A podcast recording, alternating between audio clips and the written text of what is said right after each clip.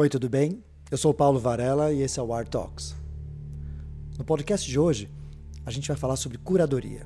Qual é o papel de uma curadora e sobre como a arte deve ser mais acessível. Para falar sobre esse assunto, eu chamei uma das maiores curadoras independentes do Brasil, Adriana Rede.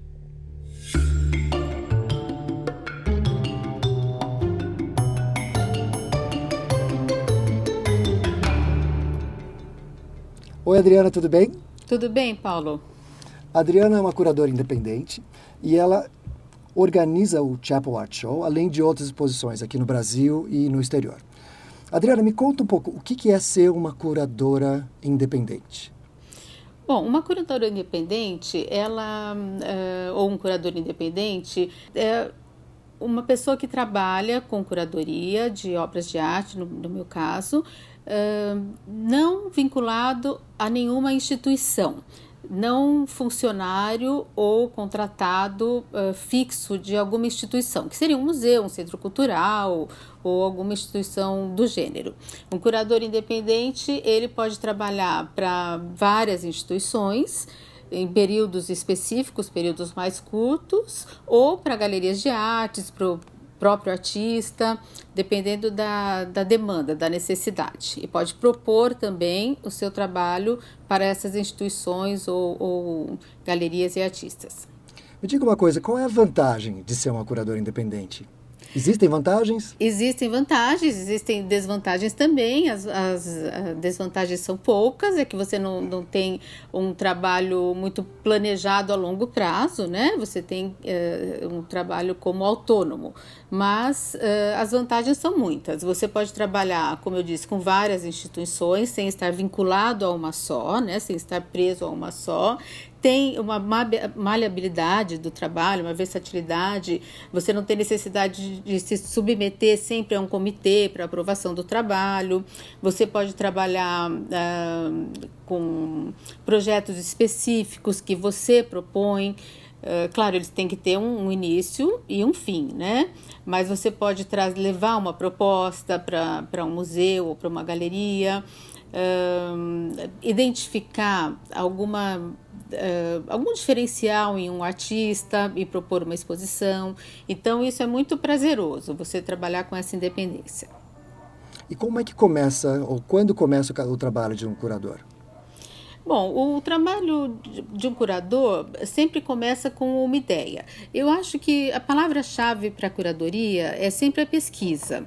Para qualquer tipo de curadoria. Hoje a palavra curadoria é usada também para outros setores, né? Curadoria de moda, curadoria de, de vários uh, segmentos. Mas a curadoria de arte, o, o a origem dela, né, vem do, até do papel de cuidar, de cu, curar, cuidar a, das obras. Eu não vou me estender nesse, nesse quesito, mas tá. uh, a questão do, do da, da palavra uh, curadoria nos faz pensar que você está ali uh, cuidando, pesquisando em volta daquele tema, né?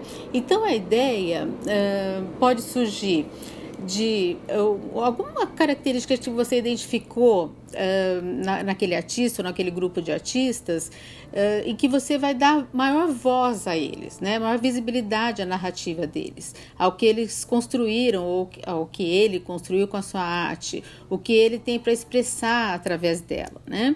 E então, eu acho que essa temática que você tenta embalar esse, esse, esse, trabalho, através de textos, através da forma de expor, é que é o, o, o trabalho mais forte do curador.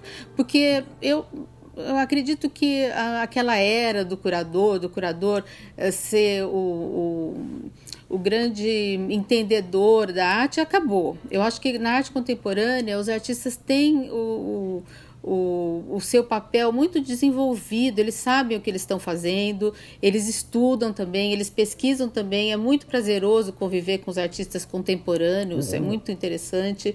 E, e, e, e, acabou o tempo em que o, o, artista tinha que se adaptar um pouco à ideia do curador, não. Hoje o curador tem que captar uh, a ideia do artista e fazer com que isso se torne. Uh, uh, palatável né, para o público e, e, explicar de uma maneira clara. Palatável no bom sentido, palatável claro, no claro. sentido de uh, uh, ficar bem claro, ficar explícito, ser, ser, uma relação gostosa entre a obra e o, e o, e o público final. Né? Me, diga, me diga uma coisa. Hum. Quanto um curador tem participação na produção de uma, de uma exposição? Assim, você está comentando que ele faz a parte de, de enfim, juntar os artistas quando é uma coletiva uhum. ou pegar um tema de um artista específico. Mas na produção de uma exposição, quanto um curador tem responsabilidade, quanto um produtor tem responsabilidade?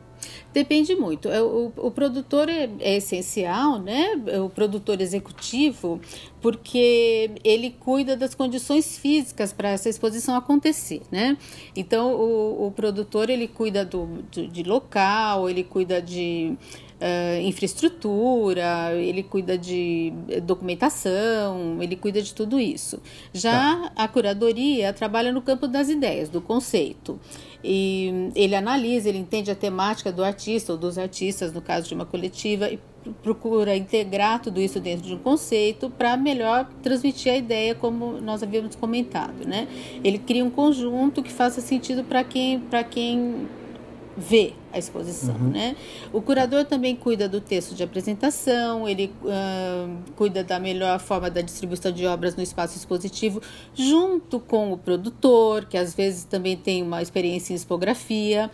E, e uma coisa muito importante que eu gosto bastante é do projeto, do processo educativo, do processo de educação do público, seja ele adulto ou infantil, dentro do conceito de curadoria, uh, essa interseção entre uh, arte e educação. Isso também tá. é um fator bem importante né, que a curadoria tem que observar. Deixa eu te perguntar uma coisa. Você uhum. fez exposições tanto no Brasil quanto fora do uhum. país. Então, quando você faz uma exposição fora e aí você volta para cá e você obviamente deve encontrar algumas características específicas, para não dizer dificuldades específicas uh, no Brasil. No mundo ide ideal para você, uhum. uh, o que, que você acha que precisa ser feito no Brasil com relação à exposição e à, à cultura em geral? Olha, no mundo ideal, eu gostaria, né, se, vamos falar assim de sonho, que as crianças frequentassem mais os museus e instituições culturais, desde pequenininhas, né? É claro que nós temos alguns dificultadores na, na situação, né? As escolas municipais, estaduais, têm alguns programas que, que facilitam isso, mas uh, é uma das primeiras verbas a serem cortadas quando quando é necessário, né, cortar uhum. alguma verba estadual, municipal. E então acaba que isso às vezes vira um passeio para as crianças ganharem aquele lanche e, e, poderem brincar um pouco fora da escola e não se aproveita tanto a visita como deveria, né? E nas escolas particulares tem a, a, o currículo, a carga horária muito pesada e acaba não acomodando atividades de arte fora da escola, né? Não, não, não é, generalizo isso, claro, né? Mas mesmo as escolas públicas ou particulares que teriam um pouco mais de condições de fazer esse tipo de, de atividade em museus e instituições fora, acabam não priorizando, né? Então, no mundo ideal, realmente eu acho que esse seria é, o, o, o, que eu, eu, acho que funcionaria bem para o futuro, né? E, uhum. e além disso, uh, uh, os museus e instituições também colaborarem, deixando que a arte fique mais palatável, mais fácil de entender. Então, com muita identificação, com muita descrição das obras. Uh, há pouco tempo atrás, a Pinacoteca fez uma experiência com, com uma empresa de, de software, onde a obra conversava com as pessoas.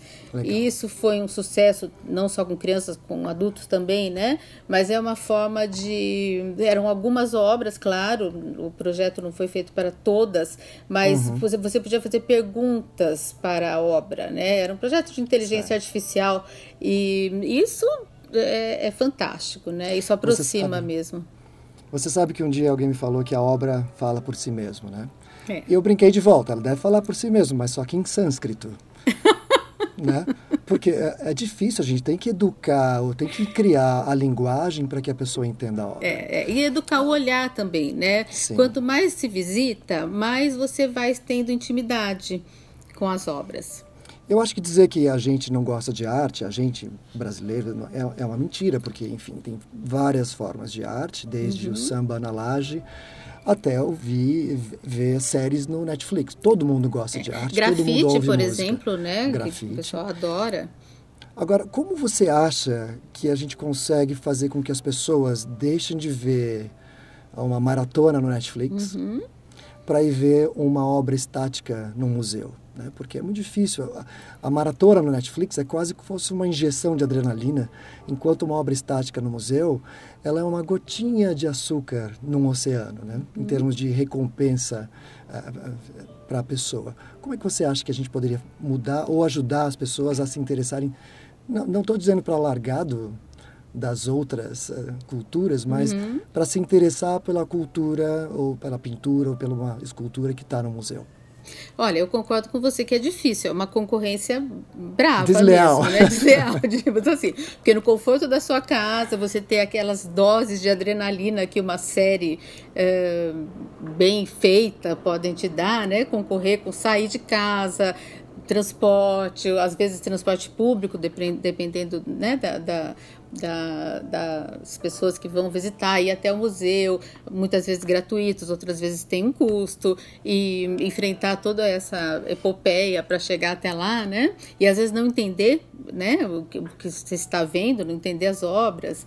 E, mas aí eu volto às crianças pequenas, porque elas têm necessidade de se movimentar. Você uh, vê que uma criança pequena não consegue ficar horas e horas assistindo uma maratona de séries na televisão, né? Então cabe aos pais levá-las aos espaços culturais, onde elas vão interagir com as obras. E na, na, na arte contemporânea existe muita coisa, né, nesse sentido.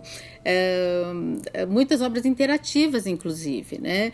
E, e, mesmo que não forem interativas, mesmo vamos supor que nós estamos numa exposição mais tradicional, né? Através dos educadores dos museus, e os, os museus em São Paulo, por exemplo, são fantásticos, no Brasil todo, mas uh, especialmente aqui, uh, eles criam conexões prazerosas, divertidas com as obras, mesmo que essas obras sejam estáticas. Então, por exemplo, eu já vi em uma exposição de de quadros mesmo, de pinturas, uma escola com crianças pequenininhas e para aquecer, para começar a, a, visita, um educador eh, rolou pelo chão um, um plástico bolha grande, né, aqueles, aqueles enrolados de plástico bolha, e as crianças começaram por ali pulando. Então elas já começam com uma brincadeira para daí ele introduzir a, a visita, né? E dentro da faixa etária delas, falando de cores, falando de, de é, losangos, cubos e isso e aquilo. Então, é, cada, cada setor educativo dos museus e das instituições tem esse, esse papel, né? E eles, eles fazem isso muito bem, fazem realmente muito Acho bem. Acho que ajuda também a criar, existe uma, na minha opinião, uma, por conta da ignorância, as pessoas têm uma certa reverência no museu, de, até comentei uma vez com você, de as pessoas veem uma obra e eles, elas põem a mão para trás com uma certa reverência. E, e, e, não precisa, não precisa de, não estou dizendo que falta o respeito, não estou dizendo para uhum, ninguém claro, fazer claro, nada fazer de errado, nada mas assim, uhum. uh, lembrar que o artista, como eu até falei um dia para minha filha, o artista pintava de cueca. O Picasso, né, gente, por exemplo. O Picasso pintava de cueca. E a gente olhando uma obra do Picasso com a mão para trás e falando assim: nossa, ele é um deus do Olimpo. Não, não era. A questão é a gente também relaxar um pouco quando, e visitar um museu eh, sem essa grande preocupação de, de, de, de parecer nobre. Né? É, e, de, é o que você falou, desmistificar mesmo, né? E, e hoje, por sorte, né, cada vez mais a arte contemporânea vai por esse caminho, né? Ela fala uhum. da nossa realidade e ajuda as pessoas a perderem o medo da arte, eh, como eu já falei, desmistifica. nós temos muitos uh, museus que tem um, como eu já disse, um, um programa educativo maravilhoso. É, por exemplo, o, o MAN, Museu de Arte Moderna de São Paulo, que tem 70 anos já e fica bem no, numa região bem central em São Paulo, no Parque Ibirapuera, eles têm o programa Família MAN, de final de semana. Ali fora do Museu na Marquise, eles convidam as, as, famílias a entrarem e conviverem com as obras e saem, fazem brincadeiras lá fora, todas por arte educadores, né? Todas monitoradas por arte educadores. E é fantástico. A Pinacoteca tem um programa educativo também incrível para crianças que podem estar acompanhadas dos pais também, que é o Pina Família com jogos, com, com, com, jogos com as peças das obras que estão presentes ali no museu uhum. e é fantástico. O MASP, que fica ali na Avenida Paulista, é um marco de São Paulo, né? Tem as oficinas para as crianças com os temas das exposições. Então, é, realmente também é um programa lindo que eles fazem. O MAC, que é o Museu da USP, que fica hoje também no complexo ali do Parque do Ibirapuera. Eles ficam ali no antigo prédio do Detran. Uh, tem um setor incrível ligado à universidade, inclusive, que uhum. tem vários programas, muitos, e um deles se chama Programa Interarte, que tá. é há muitos anos as minhas filhas pequenas frequentavam e é, sempre trabalhando com as exposições em cartaz e todos gratuitos Legal. e nas férias e finais de semana então isso fora a programação de visitas das escolas, né? Uhum. Estou falando isso para famílias, né? Então, essa possibilidade de desmistificar a arte e, e independente desses programas, tem exposições que por si só já são feitas para isso, né? Por exemplo, nós estamos agora com a exposição do Ernesto Neto tá. na Pinacoteca. É uma exposição para uh, para você interagir. Interagir. Uhum. Então, para criança é fantástico. Legal. Me diga uma coisa, como você faz isso quando você faz a curadoria do Chapel Art Show, por exemplo? Como você, o que, que você procura fazer para que as as pessoas tenham mais participação.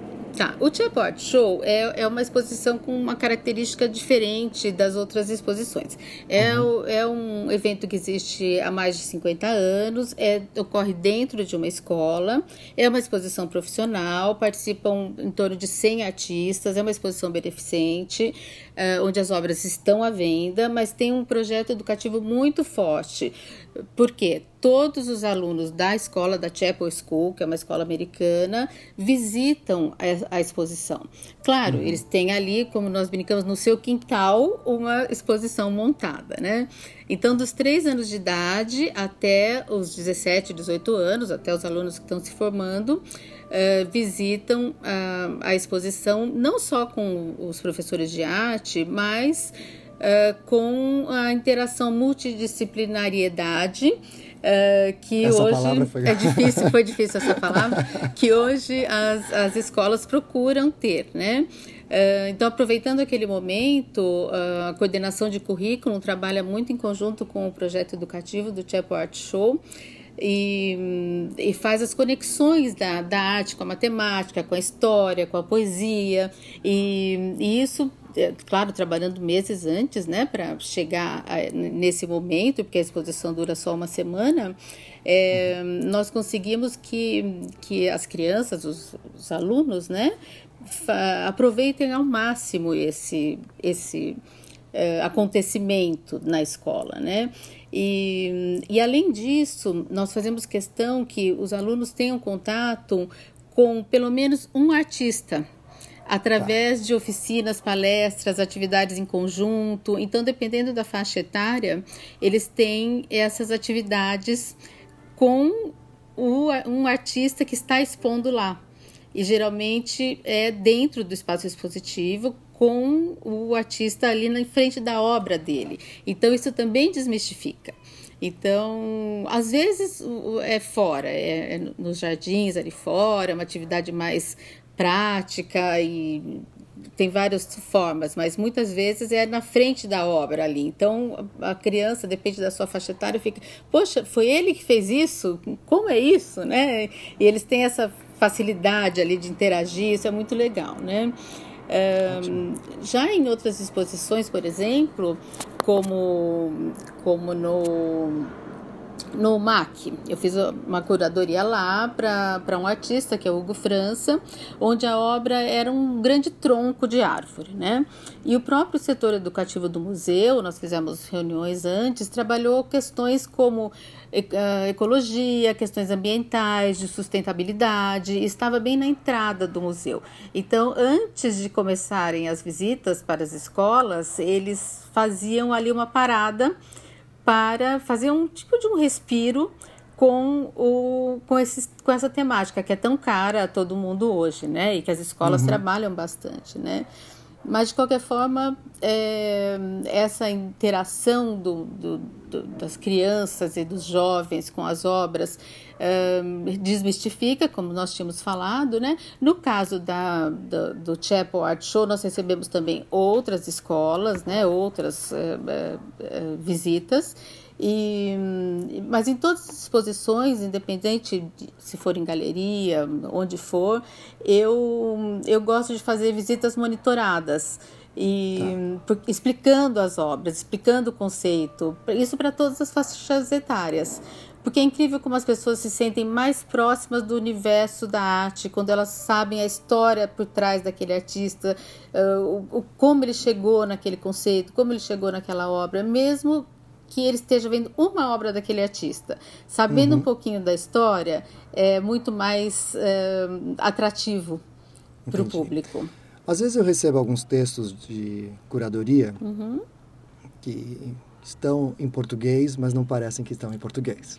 Tá. Aí eu brinco que o curador deve ter escrito em português, jogado no Google Translate para mandarim, tá. e depois colocado no português de novo. Uhum. E eu penso, qual, qual é a necessidade de fazer um texto tão, vamos dizer, erudito, se ninguém entende? Você acha que a, a era dos curadores chatonildos está acabando? Eu acho que sim. Eu acho que não tem necessidade mais dessa de criar esse distanciamento da, da arte. Acho que é uma herança, né, dos períodos antigos, do, até do modernismo. Eu acho que do período da já da arte concreta para cá, isso já foi se quebrando, onde vários movimentos eh, e até poetas engajados na, na, na arte concreta, na poesia concreta, foram quebrando esses esses paradigmas, né, e simplificando as coisas, eu acho que de lá para cá uh, os, os, curadores precisam, né, muitos já fazem, precisam uh, simplificar, simplificar a, a, a, facilitação para o, o o público em geral, né? Porque uh, as pessoas têm as suas profissões, têm as suas uh, os seus gostos, os seus, os seus uh, hobbies e tal e tal. E a arte, às vezes, é mais uma coisa que ele está ali inserindo no seu dia, né? Não é o, o ponto principal. Então, para ele se sentir atraído, ele tem que entender. Se ele não entender, claro. ele não, não, ele vai é, afastar, né? Então, uhum. para termos esse acolhimento, né, dessas pessoas leigas, é, cada vez mais nós precisamos facilitar, né, para eles. Concordo de gente chata a gente quer distância, a gente quer ver coisas legais, mesmo é, que sejam, é. não precisam ser divertidas, mas que sejam, que Isso, tenham, é. que atraiam interesse, né? Isso. Legal. E eu acho que hoje um, uma boa exposição é um espelho da sociedade, é um gesto hum. crítico que mexe com as pessoas. Nós temos visto isso cada vez mais na, na arte contemporânea. Legal. Adriana, muito obrigado. Obrigada, Paulo.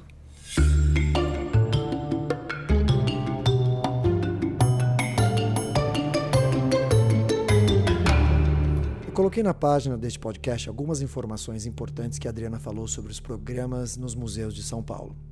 Se você quiser fazer algum comentário, tanto para Adriana quanto para mim, escreva no final dessa página. Você também pode seguir a gente nas redes sociais.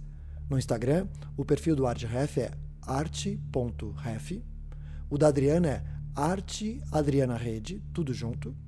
E o meu é Paulo Varela, mas sem o O. Muito obrigado por seguir a gente e até a próxima.